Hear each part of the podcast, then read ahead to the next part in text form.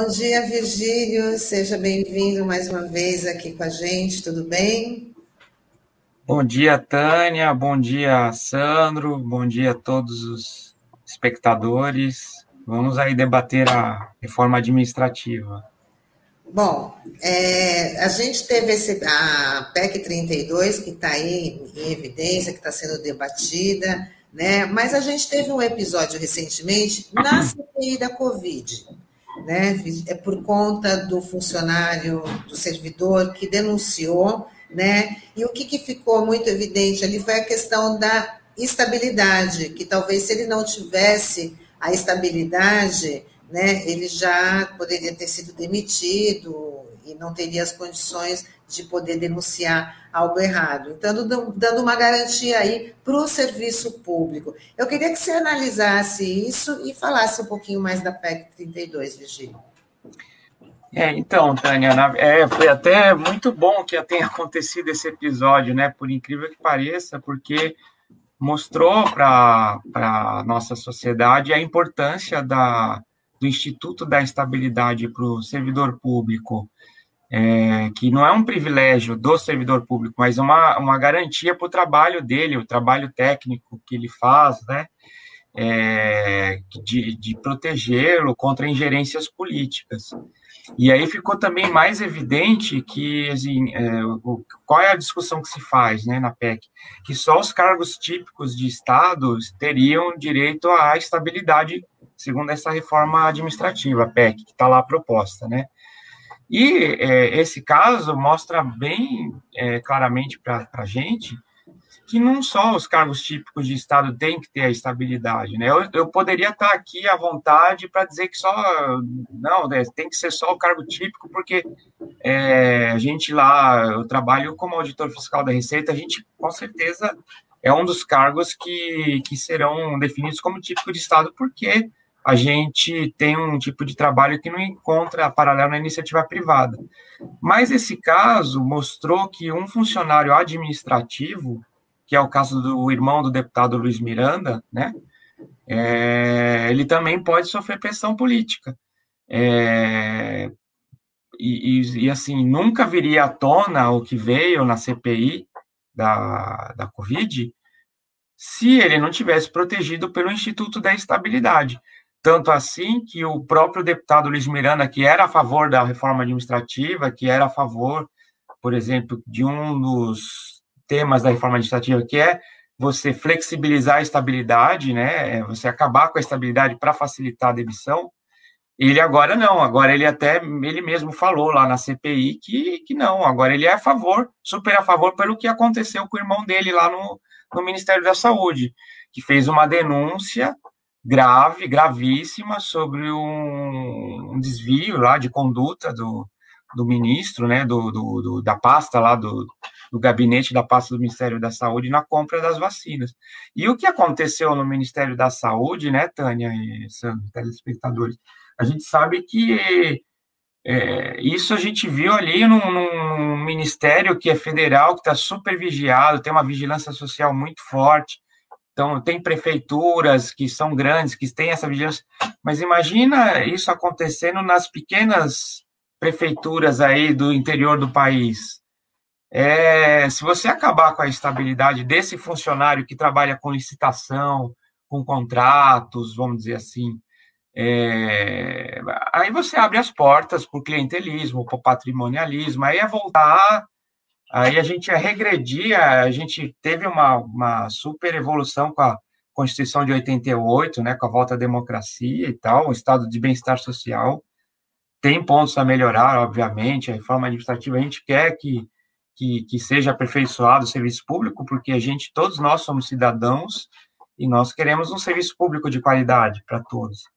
Mas, do jeito que está posta a reforma administrativa, uma reforma totalmente pensamento ideológico, de Estado mínimo, né, de, de praticamente nenhum serviço público, é, a gente está regredindo a volta do patrimonialismo, do clientelismo lá da República Velha, lá dos anos dos anos 20, 30, lá daquela política do café com leite, para quem sabe um pouquinho de história do Brasil lá, aquela época era isso, era o, o Estado sendo usado e sendo vilipendiado para interesses de poucos, né?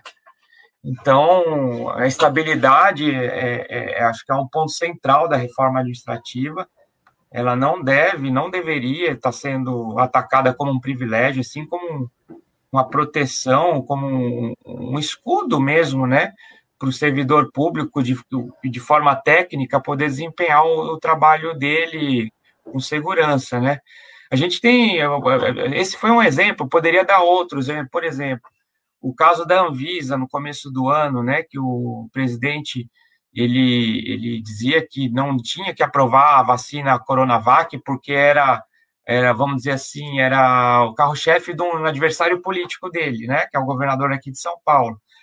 E aí aquela pressão política poderia fazer com que os técnicos da Anvisa, de fato, em vez de analisar tecnicamente a vacina, se ela atende os requisitos técnicos para ser dada com segurança na população, em vez de ele fazer essa análise, ele iria ceder à pressão né, da presidência e ele iria não iria aprovar. Imagina o prejuízo mais ainda do que a gente já está tendo com atraso nas vacinas, se essa vacina não fosse aprovada, que ela está comprovada tecnicamente que ela é, é, ela é boa, ela é eficiente, né? Se, se por uma pressão política ela não fosse aprovada. Então, são vários exemplos, né? São N exemplos que mostram para a gente como a estabilidade é importante para o servidor público desempenhar o, o trabalho dele de forma técnica, impessoal e com tranquilidade, né? Virgílio, bom dia. Uma satisfação estar recebendo você aqui no nosso programa. É, um dos pontos também que causa preocupação, eu até tenho conversado com alguns amigos, colegas que são servidores público, públicos, né? Porque alguns deles falam: ah, não, mas essa nova lei não mexe com quem está é, de carreira, né, para quem já é concursado hoje, mas só que não é bem assim, porque um dos pontos da PEC ela atrela uma espécie de avaliação de desempenho que pode resultar na demissão de um servidor, né, se tiver uma performance insuficiente, que isso vai ser regulado por uma lei ordinária, regulamentado por uma lei ordinária que precisa de maioria simples para aprovar no Congresso, enfim, né? E eu queria que você falasse exatamente isso, né? Porque muitas, é, muitas pessoas pro, falasse para o servidor que já está hoje concursado, né? Mas não está atento a essas pegadinhas que existem nesse projeto, como essa, e não tão atentos. Queria que você falasse um pouco sobre isso. Então, Sandro, é um ponto interessante esse, né? É, de fato, tem essa possibilidade. Na verdade, a PEC não está inovando nesse ponto, vamos dizer assim é, é, é, a demissão por insuficiência de desempenho, ela já tem previsão na nossa Constituição. Só que o que, que essa PEC fez? Ela, ela, hoje, na Constituição, como é que está? Você precisa de uma lei complementar para poder definir as regras de como vai ser essa avaliação de, de insuficiência de desempenho. A PEC não, a PEC, a PEC ela está jogando, está tirando essa lei complementar, que é uma lei que é um pouco mais difícil de você modificar lá no Congresso, tem uma aprovação com quórum qualificado, né? Para uma lei ordinária. Ou seja, o, presidente de plantão que tiver lá no cargo, de, no cargo, ele pode, uma medida provisória, mudar essa lei ordinária, uma medida provisória, né? Do dia para a noite ele solta. E não tem, a gente não tem, a gente isso não precisaria, não precisaria estar na PEC, porque já tem previsão, como eu disse, na, na Constituição, e, e, e, os órgãos públicos, pelo menos no nível federal, já têm as suas corregedorias, né? Lá na Receita Federal, por exemplo, nós temos uma corregedoria muito séria, muito atuante, que, que, que realmente é, é, é, faz o trabalho é, de, de, de avaliação disciplinar, não só disciplinar, mas é, esses casos de avaliação de desempenho também. Então, assim, instrumentos já, já existem para os gestores públicos é, avaliarem os, os, seus servidores se estão se desempenhando bem ou não. O, o, que eu quero dizer com isso é que não, a gente não precisaria estar levando isso para uma Constituição, é, porque isso é um instrumento de gestão né? E seu instrumento de gestão já tem uma previsão. Eu acho que o, o que precisaria ser feito é ser editada essa lei complementar para definir critérios. O que, que é uma, uma, uma, uma, um desempenho insatisfatório para o serviço, para a gestão pública, né? Precisa ter essa definição. A gente não simplesmente jogar e, e, e dizer que os servidores são parasitas, como disse o ministro é, Paulo Guedes. Não. É, a gente sabe que existem bons e maus servidores públicos, como existem bons e maus funcionários da iniciativa privada, é, em todos os lugares, em todos os, em todos os sentidos da vida. A gente sabe que tem pessoas que são boas, pessoas que não são tão boas, que são médias, e tem aquelas que, que realmente é, não vão desempenhar bem, aí sim. Só que você precisa ter critérios claros, bem definidos, que a gente não tem, é, e que realmente, como você falou, Sandro, é, um, é um, uma questão que vai afetar quem está hoje, não só que, que, que nem estão falando os servidores que serão nomeados daqui para frente, né? Então, mas assim, o ponto central é hum, a gente já tem essa previsão na Constituição, a gente já tem é, é, é, instrumentos, pelo menos no meu conhecimento no nível federal, onde eu trabalho, a gente tem instrumentos, a gente tem normas, a gente tem, por exemplo, na Receita, a gente tem indicadores de desempenho que, que dá para as chefias, quem faz a gestão dos servidores, avaliar como é que está indo, se a pessoa está desenvolvendo bem o papel, se está atingindo as suas metas. Nós, na Receita, temos metas, né? Nós, nós, nós, nós, por exemplo, temos metas trimestrais, por exemplo, dependendo do setor que o servidor está trabalhando, ele precisa atingir um determinado nível de, de, de trabalho para poder atingir a sua meta. Agora, se isso não está sendo feito a contento, se não está sendo avaliado adequadamente, é um problema que eu acho que passa a margem do que, que estão querendo fazer numa Constituição. Aí é um problema da gestão, né? Não de lei, não de um instrumento. Virgílio, é, o, o Sindafisco, né, o Unafisco também tem algumas sugestões, né, apresentou aí algumas sugestões para essa PEC 32. Queria que você falasse para os nossos internautas quais são elas, né, e como é que elas podem modificar aí a reestruturação do funcionalismo público?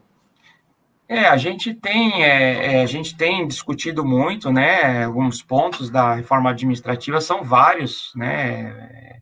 É, é uma redação até complicada de, de, de entender, né? A gente é, porque o governo ele, ele, ele colocou um monte de coisa lá, falou que vai fazer uma economia de 300 bilhões de reais em 10 anos, mas não mostrou para ninguém qual é o cálculo, qual é a metodologia, como é que se chegou a esse valor, né?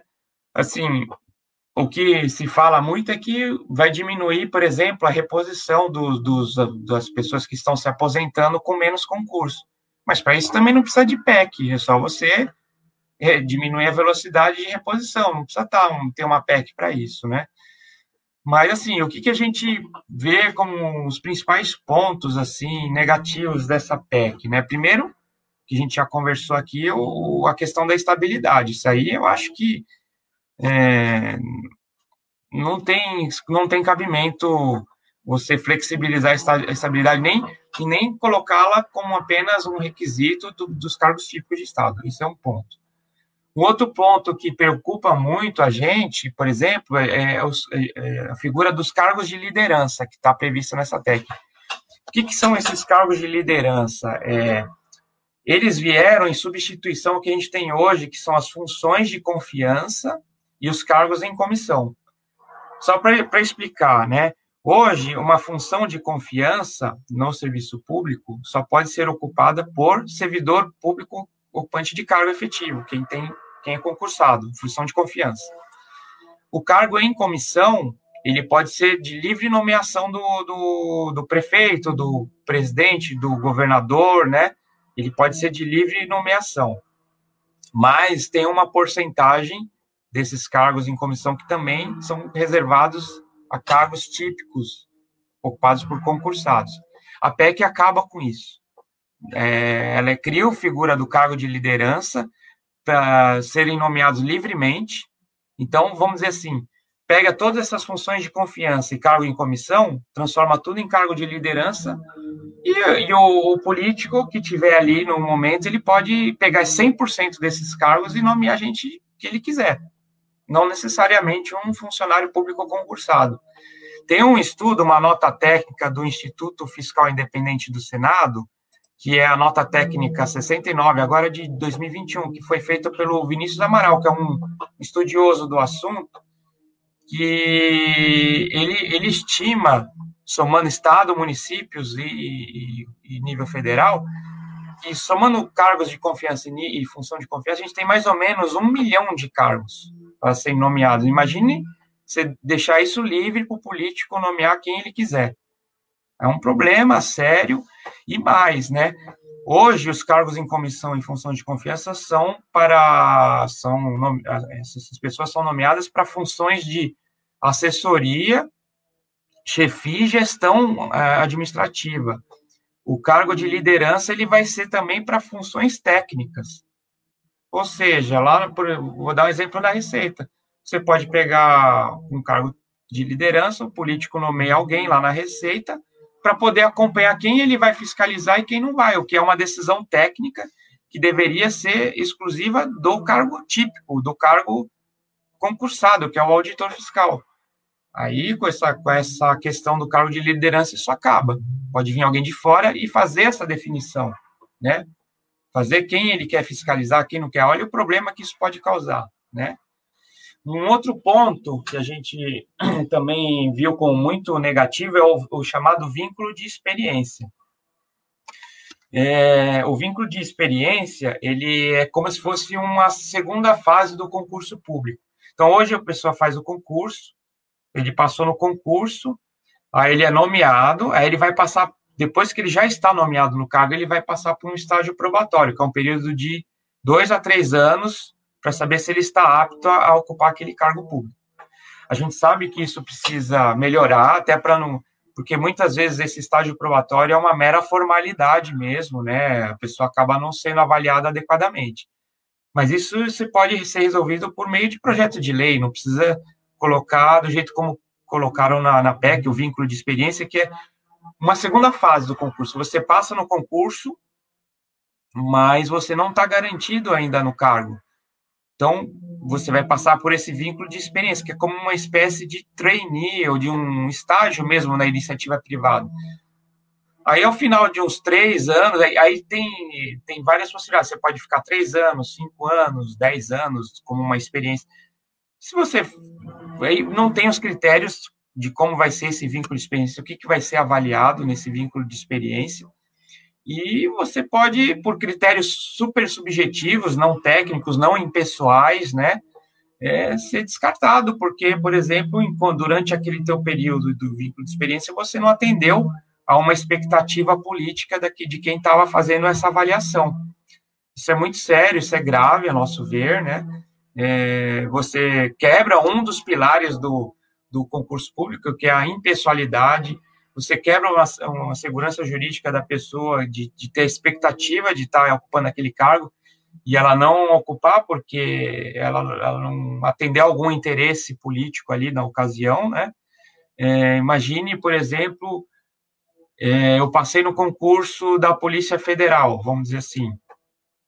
E aí eu tenho, aí eu, eu tô no vínculo de experiência. E aí eu tenho que investigar, aí mandam fazer uma investigação para atacar um, um, adversário político, mas eu sei que aquilo não é técnico. É um, uma atitude que, que, que é um, uma pressão política para atacar um adversário político. Se eu não fizer, eu não vou, eu não vou ser nomeado, porque eu estou num estágio probatório, eu estou num, numa espécie de estágio, né? É uma segunda fase do concurso. Então, esses tipos de problema a gente vê nessa questão do vínculo de experiência, então a gente acha que deveria ser tirado, e a questão do estágio probatório a gente acha que deveria ser melhor discutido e deveria ser é, resolvido por meio de projeto de lei, né? Não precisaria estar na PEC.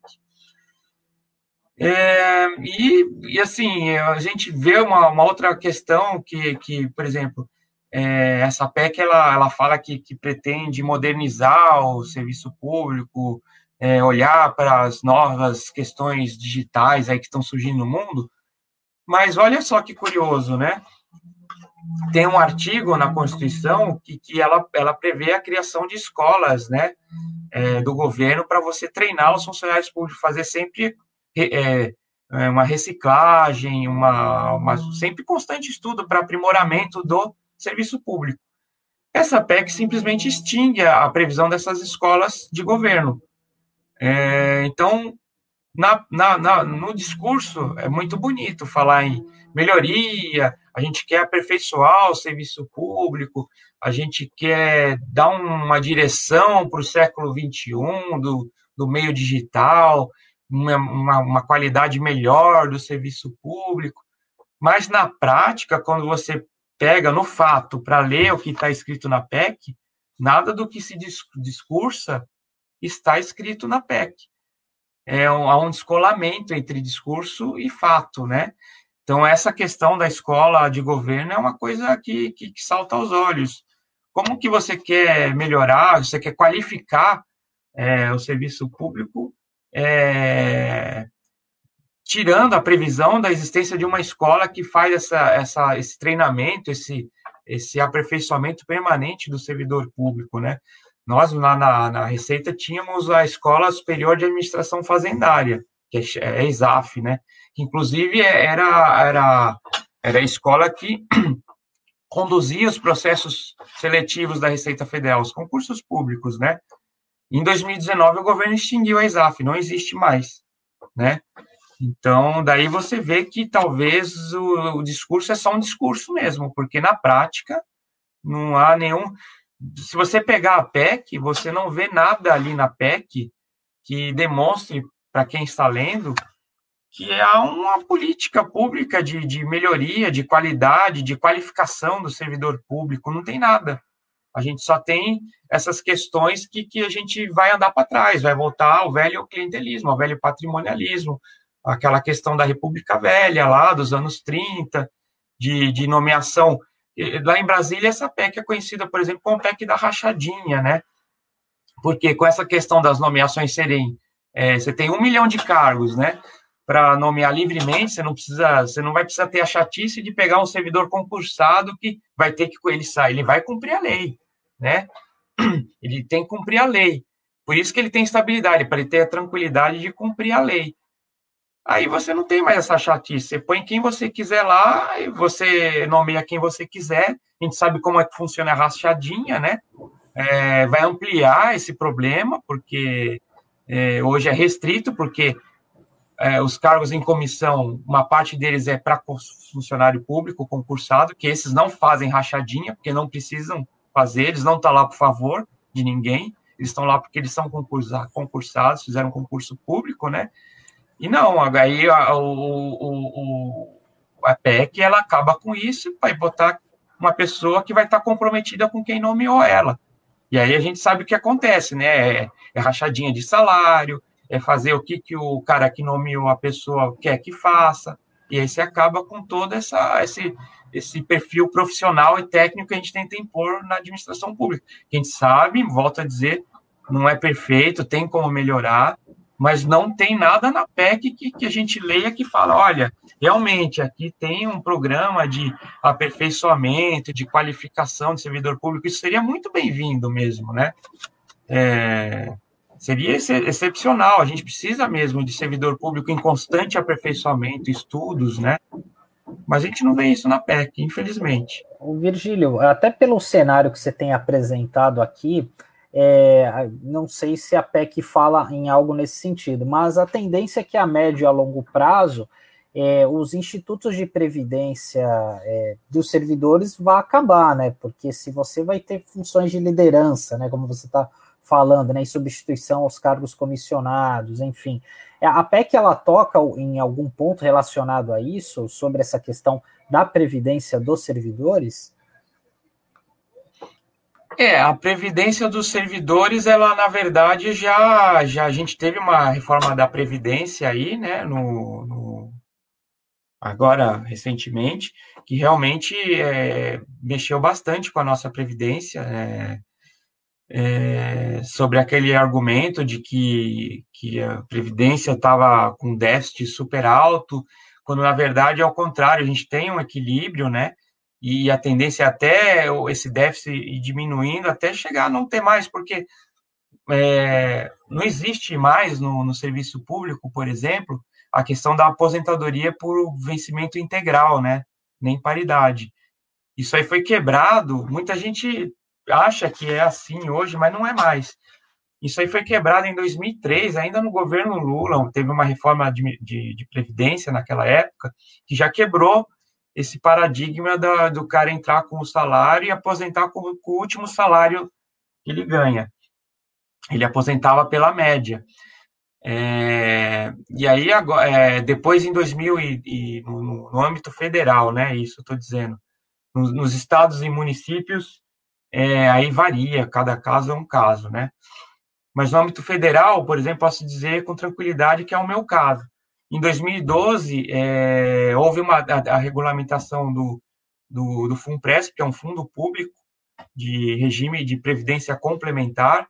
Então, a partir de 2013, quem entrou no Serviço Público Federal, ele só contribui sobre o teto, igual a quem está na iniciativa privada, e se ele quiser um complemento de aposentadoria, ele faz uma contribuição para esse FUNPRESP, que é um regime de previdência complementar, ou se ele não quiser o FUNPRESP, ele contribui para uma previdência privada, vamos, que os bancos oferecem, por exemplo, né? É, eu estou nessa situação, eu, eu, eu, eu, contribuo sobre o teto, né, do, do regime geral e contribuo para o FUNPRESP. Então, assim, essa questão do privilégio dos aposentados, marajás, isso, ficou para trás, né? E, e, e, nem era um privilégio, porque a pessoa contribuía sobre todo o salário, né? A gente tem que sempre frisar isso, né? É, é, muita gente fala, ah, eu também queria aposentar com esse salário integral, mas tudo bem, mas você, você contribuiria durante 30 anos do, do, do seu serviço laboral em cima do seu salário integral? que é, é bastante, né? Então, essa questão da aposentadoria, ao meu ver, ela já foi até definida lá na, na PEC da Previdência, né? É, e, e, e, talvez o que você está querendo colocar é que com essa questão dos vínculos temporários, né? É, essas nomeações que vão ser facilitadas, realmente pode criar um, um problema de, de, fluxo de caixa aí, porque você não vai ter um, você não tem uma constância no serviço público como é hoje o, o, o cargo efetivo, né? É, aliás, até uma coisa que, que, é interessante falar, uma coisa que é até em favor da estabilidade, que eu é, acabei de lembrar aqui. Um outro ponto da estabilidade que é importante a gente falar, e que até afeta essa questão da previdência, é que você é, dá uma, uma perenidade no, no serviço público, um, uma continuidade, né? Porque se você acabar com a estabilidade, é, vai acontecer isso que o Sandro falou. Vai, vai chegar um prefeito, vai nomear toda a equipe dele é, que ele quiser, sem, sem precisar passar por concurso público, porque o concurso público vai ser exceção, não vai ser a regra mais. Você tem contratos temporários por prazo determinado. Aí ele nomeia a equipe dele, ele vai estar livre para fazer isso com esses cargos de liderança. O prefeito, daqui a quatro anos, perdeu a eleição, entra um outro grupo político. O que, que ele vai fazer? Vai tirar todo mundo da equipe antiga, que é o adversário político dele, e vai botar a equipe que ele confia, do grupo dele. Então, de quatro em quatro anos, a gente pode ter esse problema de você desestruturar toda um, uma, uma estrutura de, de, de, trabalho lá numa prefeitura, por exemplo, porque você, tá, você vai ter uma rotatividade de pessoas muito grande, né? É, e isso também impacta no sistema de previdência, porque você não vai ter mais uma constância, um regime que a pessoa está ali contribuindo e, e, e, sabe que no final vai ter aquele valor para aposentar, porque vai ter essas, essas mudanças muito rápidas, muito frequentes, e, e vai, vai atrapalhar, vai, vai, vai, vai desestruturar mesmo tanto administrativamente quanto questões de, de, de, de, contas públicas, como o regime de previdência. Então, de fato, há esse problema, né? E essa é mais uma questão que, que a gente põe como, como, como um, a favor da estabilidade, porque no serviço público é diferente de uma iniciativa privada. Lá a gente tem é, eleições de tempos em tempos e que a estabilidade ela, ela tem como você segurar, você manter aquela continuidade do serviço público, né? É, independente de quem esteja ocupando o cargo político, né? A decisão política sempre vai ser do prefeito, do governador, né? Do, do, do ministro, né? Do secretário de, de, de, de, do prefeito, mas a execução técnica, o estudo técnico tem que ser do, do, do, do, ocupante do cargo público, né? Isso aí acho que é muito claro que tem que ser assim e é no mundo inteiro é assim. Não sei por que, que no Brasil querem, querem fazer diferente, é, mas é, é, uma, é um problema que vai ter que ser enfrentado lá. A gente tem conversado com, com o relator, o Arthur Maia, né? Ele tem se sensibilizado para muitas coisas que nós, do Científico, lá, através da nossa diretoria parlamentar, tem, tem, tem conversado com ele, lá com a equipe dele, né? E ele promete até, a gente está em prazo de emendas lá na PEC 32, e ele promete na, no, no, relatório final contemplar muitos dos nossos pleitos aí que a gente tem, tem levado para ele, das nossas preocupações, que muitas delas a gente está conversando aqui agora com, com vocês e com os telespectadores aí. Eu, Virgílio, até eu, eu queria te perguntar isso, que você fizesse uma análise realista é, de, é, de, uma eventual aprovação dessa reforma administrativa, né? Porque a gente sabe que no Congresso a bancada de oposição ela é composta mais ou menos por um terço da Câmara, né? É, são um pouco mais de 170 deputados, e a gente sabe também é, é, a quantidade né, de parlamentares que seguem fielmente o governo, né? Até que ponto você acha que, que é possível reverter esses pontos mais complicados, né? Enfim, da, principalmente essa questão da estabilidade no serviço público. Você está confiante em relação a isso? Como é que tem sido esse diálogo com os parlamentares? Olha, eu acho que é possível, sim. Eu acho que a gente tem dialogado bastante, né? É, a gente tem apresentado argumentos consistentes, a gente tem mostrado esses problemas, né? Porque na prática, o, o, que está em LAPEC não condiz com o que se discursa, no, no, no, no que, que, se fala de, de, modernizar a administração. Então, a gente tem, tem mostrado com estudos, né? A gente tem o Fonacat, para quem quiser, é, o telespectador que tiver curiosidade, entra no site do Fonacat, a gente tem os cadernos lá, é, com os estudos da PEC, do, da reforma administrativa. É, a gente tem o pessoal do IPEA, do Instituto de Pesquisa Econômica Aplicada, tem os estudos lá também mostrando que, por exemplo, o gasto com folha do funcionalismo público, ela tem se mantido estável, até tem até reduziu de 2020 para cá, é mais ou menos 10% do PIB. Então, a gente tem mostrado com estudos, com, com, com, com com, com estudos técnicos, baseados em premissas técnicas que tem pontos que não, não, não tem condição de você aprovar. E a gente acha que com esses argumentos a gente consegue sim é, é, é, convencer muitos deputados. O próprio Luiz Miranda é um exemplo, ele sentiu na pele o problema do, da estabilidade. Então, isso, ele sentindo na pele, ele vai conversar com o deputado que é próximo dele, vai acabar, ele vai acabar entendendo que é um problema, né? que, que não pode ser, ser, ser é, retirada a estabilidade, por exemplo, do servidor público dessa forma. É, e a gente tem um exemplo, só para te dar um exemplo, que foi a PEC do Pacto Federativo, que queriam desvincular as receitas da saúde, da educação e das administrações tributárias, são fundamentais para a manutenção do Estado, né? A gente trabalha na, no, no carreamento de recursos para o Estado. Existia o governo, com a pressão do governo, o líder do governo, Ricardo Barros, inclusive, falou até no plenário, dizendo que ele não, eh, que ele queria acabar com o Fundaf, queria acabar com essa vinculação de receitas para as administrações tributárias. Nós conseguimos, por meio de nosso trabalho parlamentar, dos fiscos estaduais, né? É, a gente conseguiu um trabalho, foi difícil, tal, mas a gente conseguiu votos da base do governo e a gente conseguiu manter o Fundaf. Então, é um trabalho difícil, viu?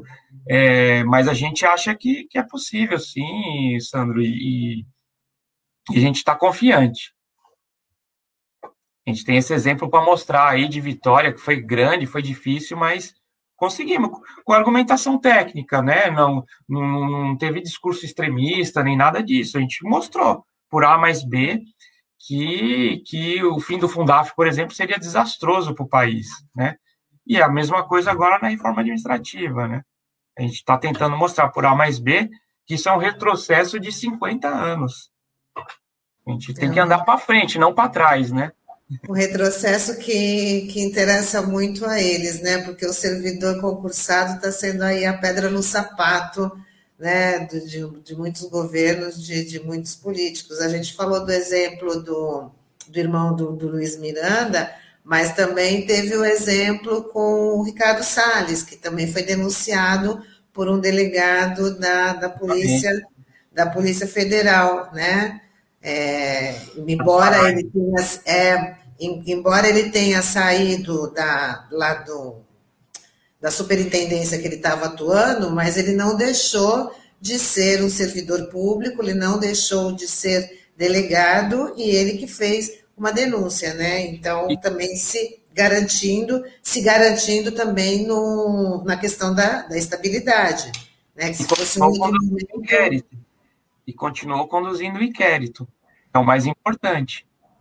Exatamente. Então, quer dizer, é, é, uma, é uma luta que ela tem que ter aí, é, a, a sociedade precisa entender a importância do, do, do, servidor público, né, do bom servidor público, uhum. e, a, né, e aí com essas garantias de trabalho é que toda a sociedade vai ter aí de volta um serviço melhor, né, digno e justo, né, que é o que uhum. se espera.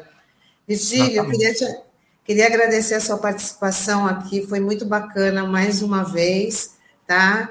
É, queria que você fizesse aí suas considerações finais e a gente vai te aguardar em outra oportunidade, porque com certeza ainda vai ter muito para falar sobre essa PEC, né? Essa PEC da reestruturação do funcionalismo público.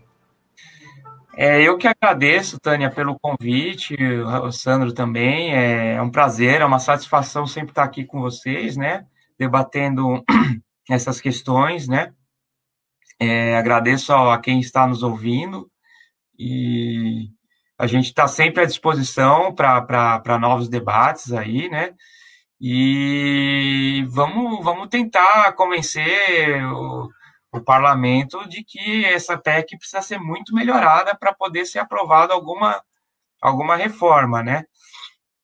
E a gente não é, voltando a dizer, a gente não é contra a melhoria do serviço público, muito pelo contrário, a gente quer melhoria, porque a gente não só é servidor público, a gente trabalha com muito esmero para servir ao público, né, para fazer o melhor, mas, mas a gente quer que a população, a gente sabe que o nosso país é um país muito desigual, né?